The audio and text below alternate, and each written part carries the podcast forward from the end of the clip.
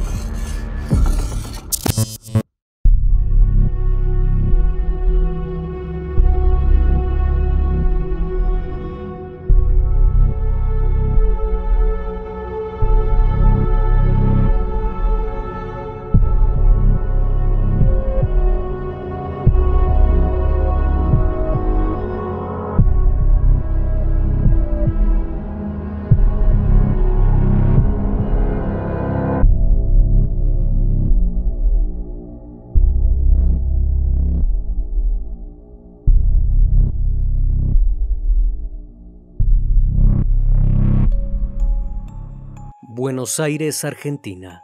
El 29 de agosto de 2019, una mujer de 30 años de edad, llamada Ariana Palacios, desapareció sin dejar rastro. Dejó su trabajo, a su pareja y a su hija. Sus padres dijeron que la chica estaba bien, que se había ido a otro lugar y les había pedido que no la buscaran más.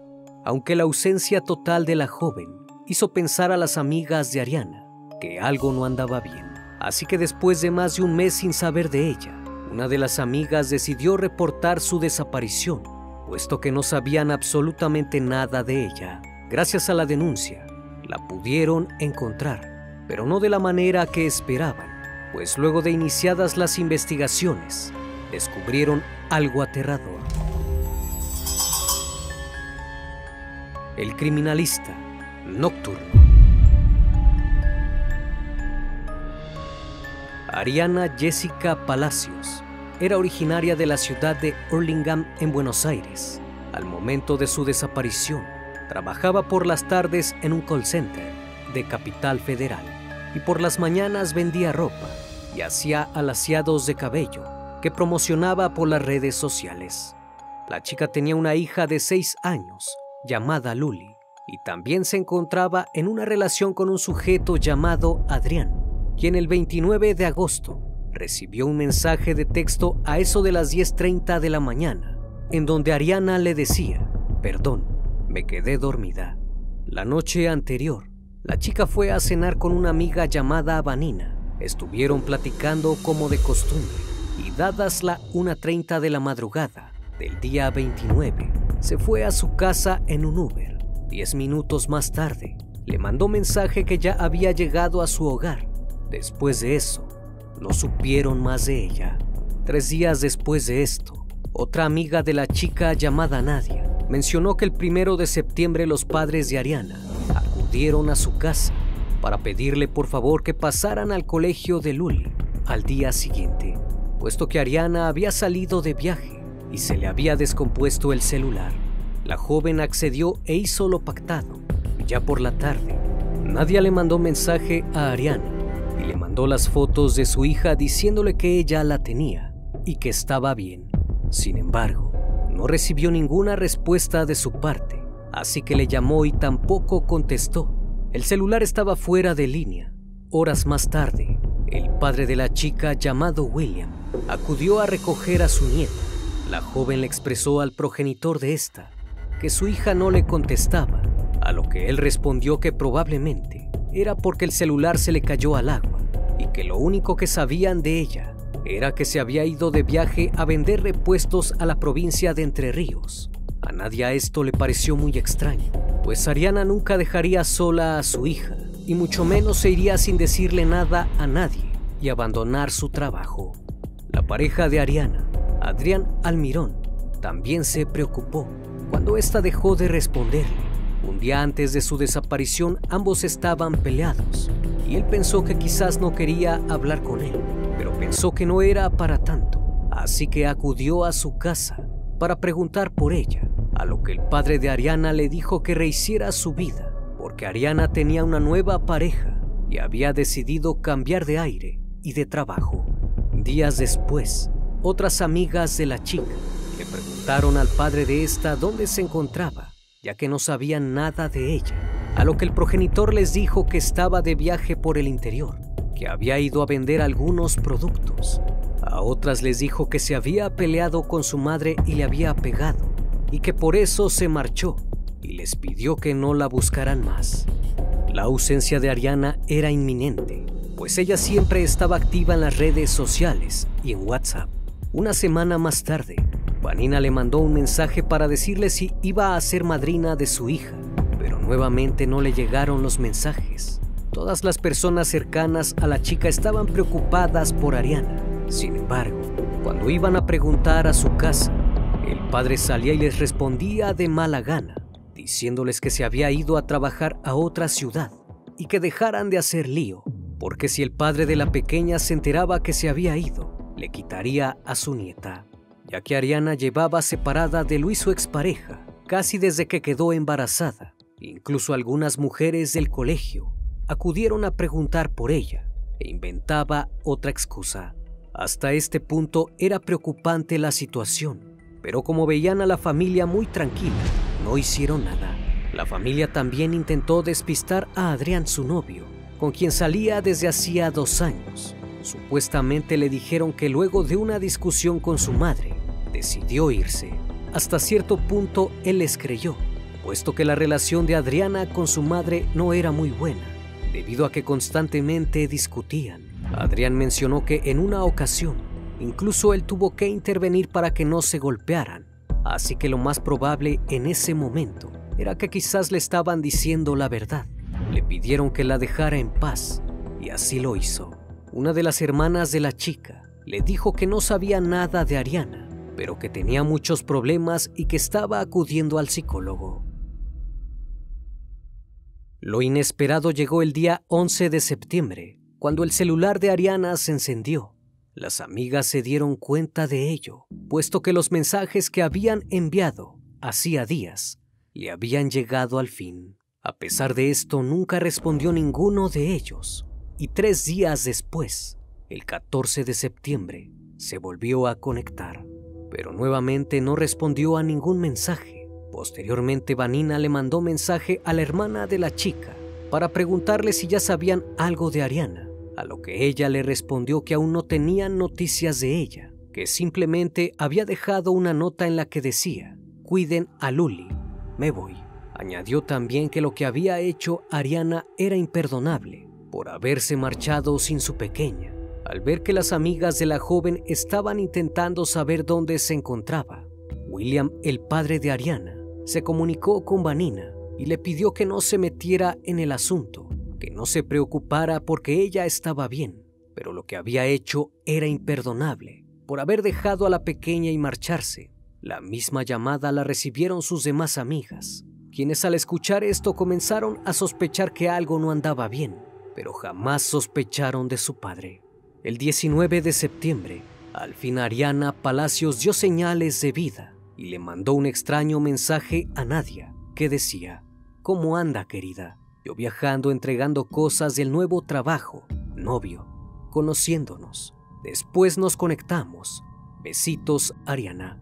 Lo primero que llamó la atención es que Ariana nunca usaba la palabra querida. Además, ella no tenía faltas de ortografía Pronto se lo hizo saber a las demás chicas y se llevó la gran sorpresa de que el mismo mensaje lo recibieron más personas.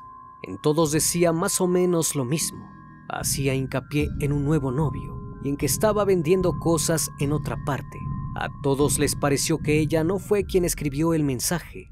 Otra de las personas que estaba muy preocupada por Palacios era Noelia Acevedo, una amiga de la infancia quien le mandaba mensajes y no le respondía. Ella se contactó con otra amiga en común y decidieron hablar a su trabajo para saber si a alguien le habían informado lo que haría. Ahí les contaron que el padre se había presentado a decir que su hija había viajado a Tierra del Fuego. Como aquello no les convencía del todo, decidieron visitar a la familia y lo que se encontraron fue una gran resistencia de su parte ante la situación ellas le pidieron que realizara la denuncia por desaparición para que la encontraran, pero él se negó.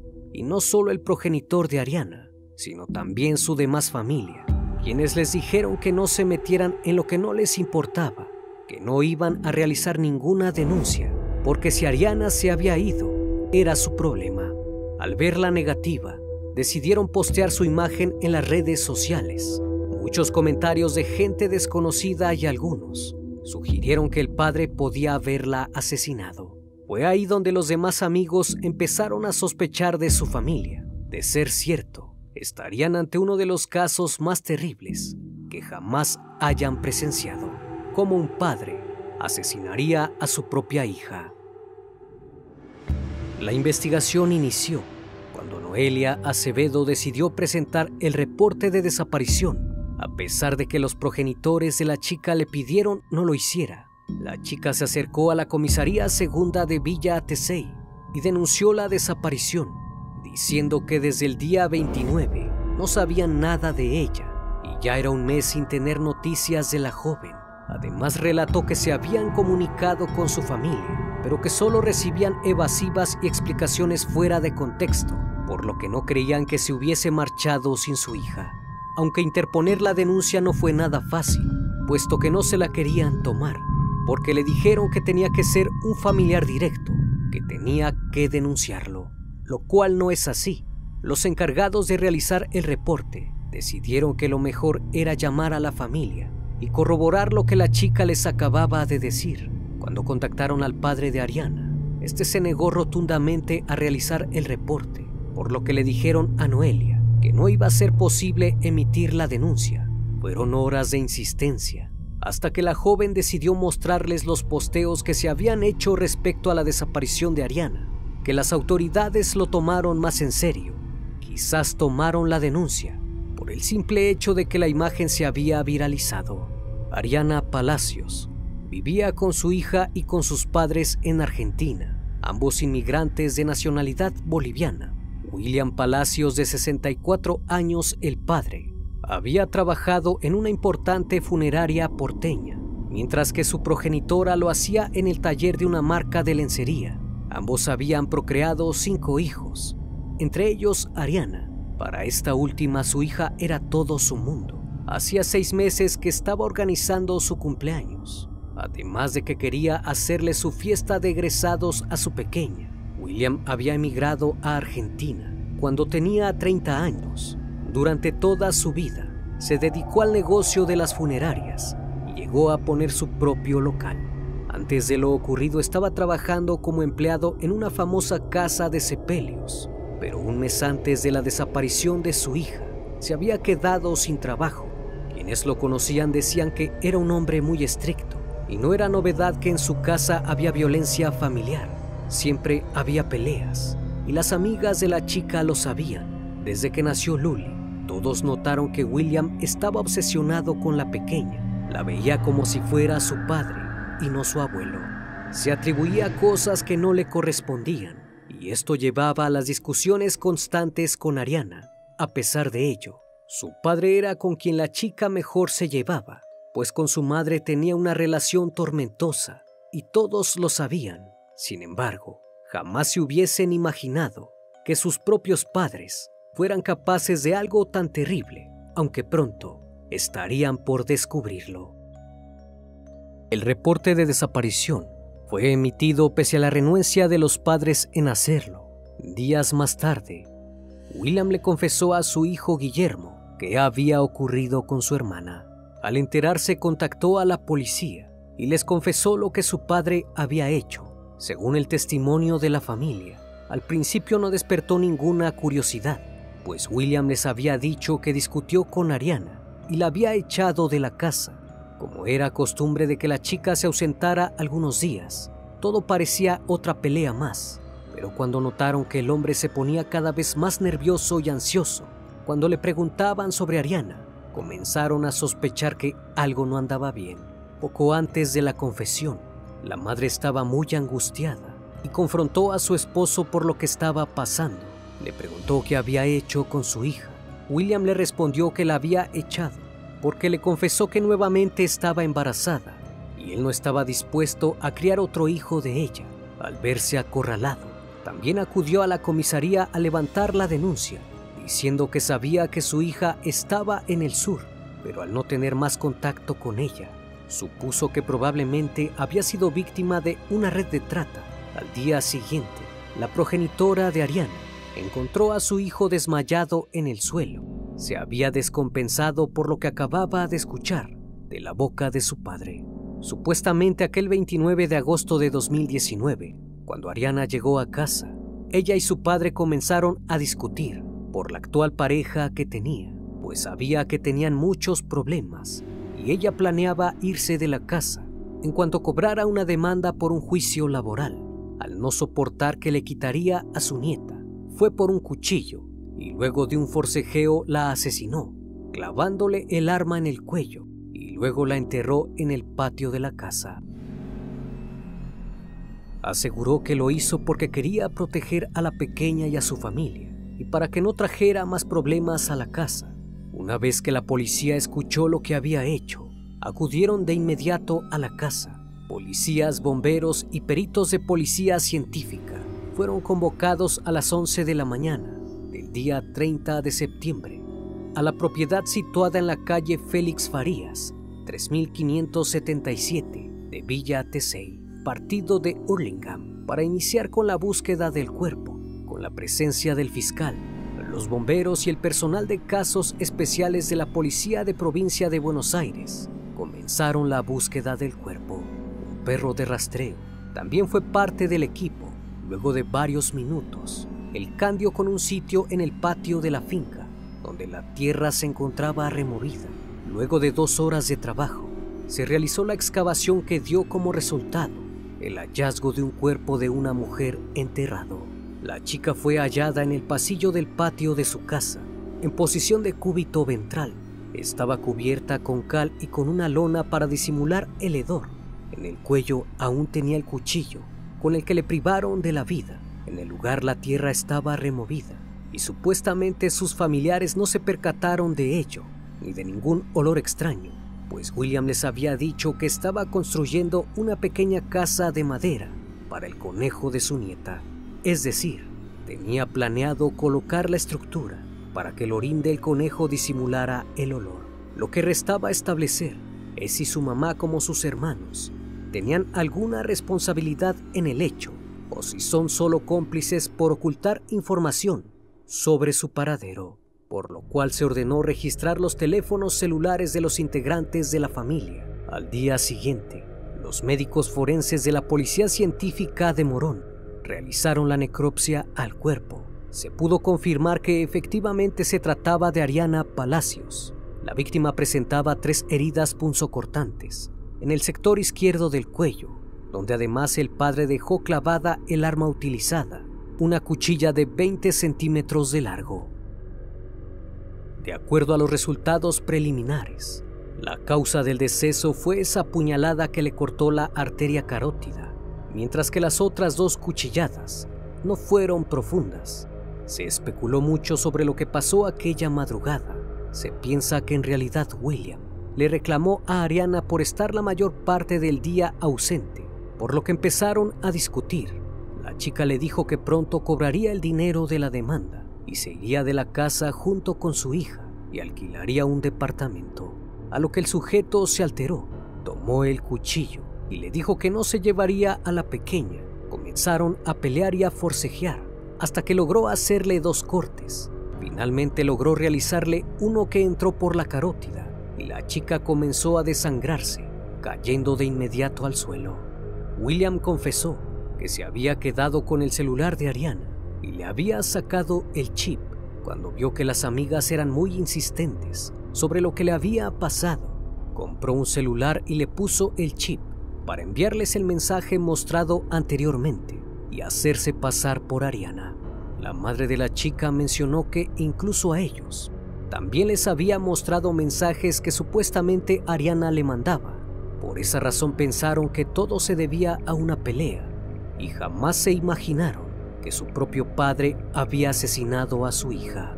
El juicio en contra de William Palacios se llevó a cabo el 26 de octubre de 2021, en donde mencionó estar arrepentido por todo lo que pasó. Pidió perdón a su familia y a las amigas de su hija. De acuerdo a su declaración, dijo que aquel 29 de agosto observó cuando Ariana llegó a la casa pero escuchó que discutía por teléfono con el padre de su hija. Finalizada la llamada, William le preguntó si ocurría algo y tras contarle que discutían por dinero, él le dijo que dejara de tener contacto con él. Ella molesta le dijo que no se metiera, por lo que creyó que quizás estaba embarazada de nuevo y le pegó una bofetada que le dio en la nariz y comenzó a sangrar. Después de esto el padre fue al fondo de la casa para arreglar la antena y en esos momentos vio a su hija venir con un cuchillo hacia él, por lo cual la detuvo y forcejearon hasta que finalmente le arrebató el arma y la apuñaló en el cuello. Al ver lo que había hecho, cavó un pozo en el jardín y escondió el cuerpo.